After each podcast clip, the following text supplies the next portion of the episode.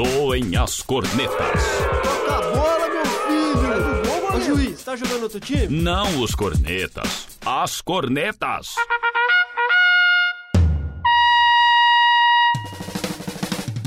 Futebol com informação e opinião.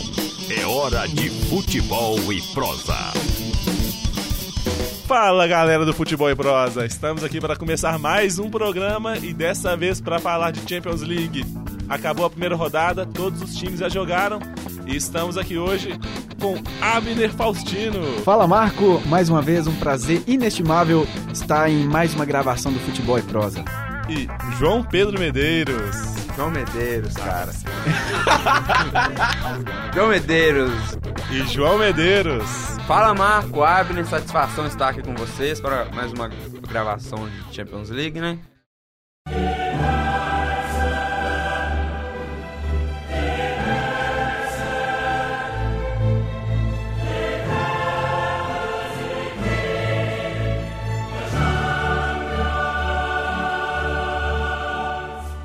Então vamos começar falando do primeiro do Real Madrid. Cristiano Ronaldo meteu três gols no jogo contra o Shakhtar e tá um gol de chegar aos 500 gols na carreira. O que vocês acharam do jogo aí? O que vocês acharam do time? Se ele vai ser um dos favoritos na competição? É, o Real Madrid sempre entra como um dos favoritos da competição na Champions League, né? É, o Cristiano Ronaldo não tem o que falar, né, Abner? Um gênio do futebol, um dos melhores jogadores que eu já vi, assim, pelo menos. E o time do Shakhtar é, é um time bom, mas perto do Real Madrid não, não se equivale. O Real Madrid é muito mais time. O Real Madrid com certeza está ali entre os cinco melhores times da Europa, fácil. E o Cristiano Ronaldo mostrando que ele realmente é um gênio. Olha, o Real Madrid ele tá ali na, na lista junto com o Bayern e o Barcelona como os, os favoritos ao título. Não vejo outro time com possibilidade de ganhar a Liga dos Campeões é, sem ser esses três. Hoje eu vejo alguns times para baixo, mas entre os favoritos é Real Madrid, Barcelona e, e Bayern de Munique. O Real Madrid não tem nem o que falar, né? Quando um time como o Real Madrid passa uma temporada sem ganhar nada, como foi a temporada passada, a obrigação que ele tem é chegar para ganhar tudo essa, essa temporada. A responsabilidade aumenta, não? Responsabilidade demais. E o Cristiano Ronaldo já vinha sendo um pouquinho já cornetado e tal. Aí fez vários gols aí nas últimas semanas e acabou com tudo. Cristiano Ronaldo é um, é um craque. Para mim, o maior Ronaldo que já existiu. E aí, o Real Madrid que ganhou de 4 a 0 completando esse grupo foi uma vitória do PSG por 2 a 0 sobre o Malmo. Provável que o PSG e o Real Madrid, então, passem de fase, pelo menos são os favoritos. Vamos dar sequência aqui, falar do grupo B, do time do Abner, Wolfsburg, que ganhou de 1 a 0 do CSKA. Muito confiante, muito confiante mesmo com esse time do Wolfsburg, mesmo perdendo grandes jogadores como Kevin De Bruyne e Ivan Perisic, mas recebeu, contratou o Julian Draxler, que é um, um exímio jogador que caiu como uma luva no meio-campo é, dos Lobos. É, o Wolfsburg dominou o CSKA o tempo inteiro. É até ruim admitir isso, porque o Abner é um torcedor muito chato. Mas foi uma vitória merecida. Um gol ali no jogada aérea do Draxler, né? Acabou, a bola acabou sobrando para ele. Mas é um time que se chegar às oitavas de final, quartas de final... Tá fazendo muito, né? É, tá Mas- fazendo, já, já tá de bom tamanho. Mas esse é, esse é o objetivo do clube, né? É, não chega. O Wolfsburg não tem capacidade de disputar, como a gente já disse minutos atrás, com Real Madrid, Barcelona e Bayern. Isso é impossível. Umas quartas de final seria título. E eu tô falando sério. É, e eu queria deixar claro que a gente tá falando do Wolfsburg só porque o Abner pediu muito, porque o Wolfsburg nem merecia estar na pauta Porque aqui de hoje. É um time pequeno Obrigado. Mas eu, vou, mas eu vou completar aqui, dando destaque à dupla de zaga, que foi muito bem, e era a dupla de zaga de brasileiros. Foi o, o Dante e o Naldo que jogaram. O Dante, ele é um jogador que chegou totalmente questionado ao Wolfsburg, né? E pelo menos nessas últimas duas partidas que ele jogou, né, contra no Campeonato Alemão e contra o CSKA, foi um jogador totalmente sólido que me deu uma confiança enorme é, para a sequência da temporada. E o Naldo já foi o melhor zagueiro da Bundesliga temporada passada, um jogador que deveria ser mais observado pela mídia brasileira, tanto Ótimo como um zagueiro. jogador que poderia poderia jogar no- em alto nível aqui no futebol brasileiro e quem sabe, por que não, até uma seleção. Dante de titular pro restante da temporada? Dante de opinião? titular, Dante não. Completou esse grupo a surpreendente vitória do PSV sobre o Manchester United. Eu não vejo assim como uma surpresa tão grande, porque o PSV é o atual campeão holandês jogando em casa, né? E tem um bom time, é um time a ser observado. Infelizmente, aconteceu do, do Luke Shaw ter quebrado a perna. E o jogador que quebrou a perna do Luke Shaw acabou fazendo o gol de empate do PSV. Vamos lá, esse grupo vai dar briga. Eu vejo como uma surpresa sim, discordando do João. É, o PSV perdeu os dois principais jogadores do campeonato holandês que conquistou na temporada passada, que é o Memphis Depay e o Inaldum, que são jogadores da seleção holandesa, e o, e o Manchester contratou milhões e milhões de jogadores e, e perdeu. Eu, eu vejo como uma surpresa, sim. Vamos passar agora para o grupo C, mas vai ser uma passagem rápida, não vou nem dar chance para os nossos comentaristas. Foi uma vitória de 2 a 0 do Atlético de Madrid fora de casa contra o Galatasaray e uma vitória de 2 a 0 do Benfica sobre o estreante Astana. E aí, já indo pulando direto pro grupo D, que aí é um jogo pra gente parar um pouquinho para comentar. O Manchester City perdeu em casa para Juventus, e aí são dois times que pode não estar no mesmo nível de Bayern, Barcelona e Real Madrid, mas estão ali um pouquinho embaixo deles e devem brigar para chegar lá na frente da competição também. Sim, mas eu acho que o Manchester City é um time ainda que não está se acertando em Champions, né? Nas últimas temporadas, o máximo que conseguiu foi as oitavas de final. É um time que precisa de uma. Lembra um pouco até o Chelsea. De uma camisa, no... isso. É, o Chelsea lembra muito o Chelsea tempo. no início ali da, da era Abramovich, né? Mas vamos ver. A Juventus é um time que já perdeu alguns jogadores, mas parece que o Pogba, cada dia mais, tá, tá melhor. Pogba é um que, que jogador. Que não, não, não venceu nenhum jogo no italiano, se não me engano. E acabou se recuperando contra o City. E, e foi uma excelente atuação, atuação do Buffon. Sim, também. Uma das melhores da carreira dele. Isso aí. Terminando esse grupo foi uma vitória do Sevilha por 3 a 0 sobre o Borussia. Borussia Mönchengladbach. Isso aí. Obrigado, Abner. Abriu o olho com esse Sevilha, pode ser surpresa desse grupo. É, o Sevilha acho que briga. E o Mönchengladbach perdeu todas as partidas na temporada. As quatro partidas no Campeonato Alemão foi derrotado humilhantemente e começou mal na Champions. Perdeu o Cruz, né? Que era o grande jogador do, do Borussia na temporada passada. Além de, do Cruz, perdeu também é, o Kramer, que foi pro Bayer Leverkusen, e os dois principais zagueiros estão machucados. É o nosso especialista em futebol alemão, o Abner. Vamos agora para o grupo E, que começou com a vitória por 4 a 1 do Bayer Leverkusen sobre o Bate Borisov e foi completado com um jogo que a gente vai parar um pouquinho para falar também, com aquele golaço do Florenzi, Roma e Barcelona, 1 a 1. Florenzi que além de ter marcado um golaço, botou o Neymar no bolso. O Neymar foi muito bem embarcado em Roma. Não conseguiu sequer finalizar para gol. Foi um jogo, na minha opinião, meio xoxo, um jogo de muita marcação e acho que o resultado de empate foi justo. Eu não acompanhei tão perto esse jogo, eu estava acompanhando realmente o Bayer Leverkusen contra o Bate Borisov, mas é inacreditável o gol que o Florenzi fez, né? E pelos lances que eu vi, é, o Neymar ficou um pouco abaixo mesmo. Até o Messi não fez tudo que pode, né? Roma marcou muito Soares. bem. E aí um jogador que às vezes se destaca, tem um trio ofensivo o Barcelona, mas é um jogador que também é, tem qualidade, tem que ser melhor observado, é o Rakitic, né? Eu acho que é um jogador com um passe Excelente. extraordinário. Que encaixou muito bem nesse time do Barcelona, Sim. né?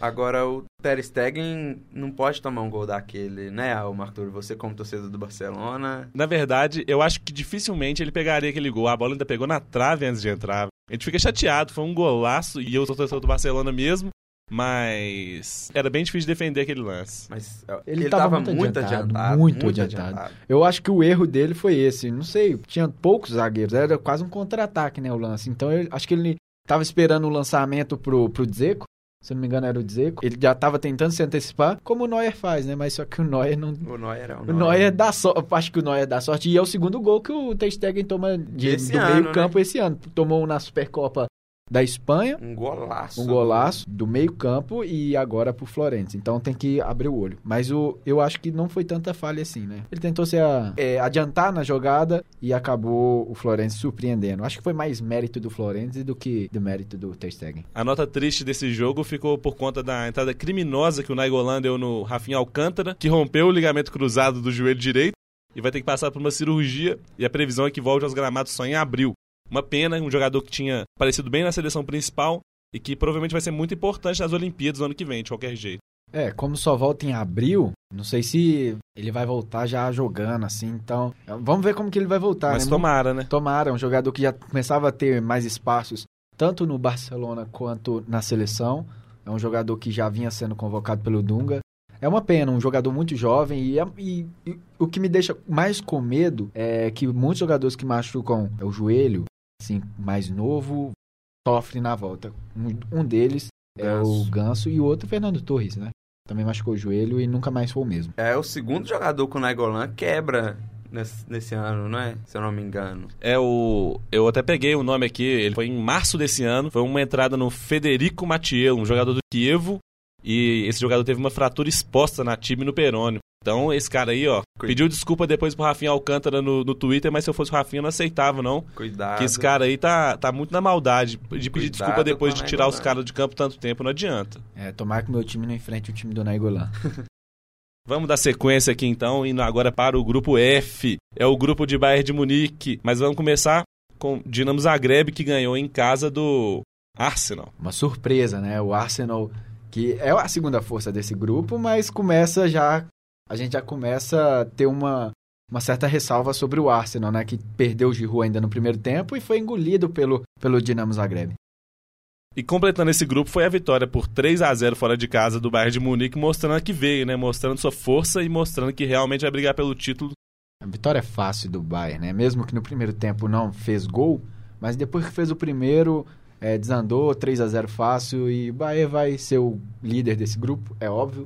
Só pode deve perder alguns pontinhos ali com o Arsenal, talvez, mas vai ser líder do grupo e e é um dos favoritos ao título. Não sei se você concorda, João. Claro, o Bayern, junto, igual você falou no início do programa, o Bayern junto com Barcelona e Real Madrid são os grandes favoritos ao título.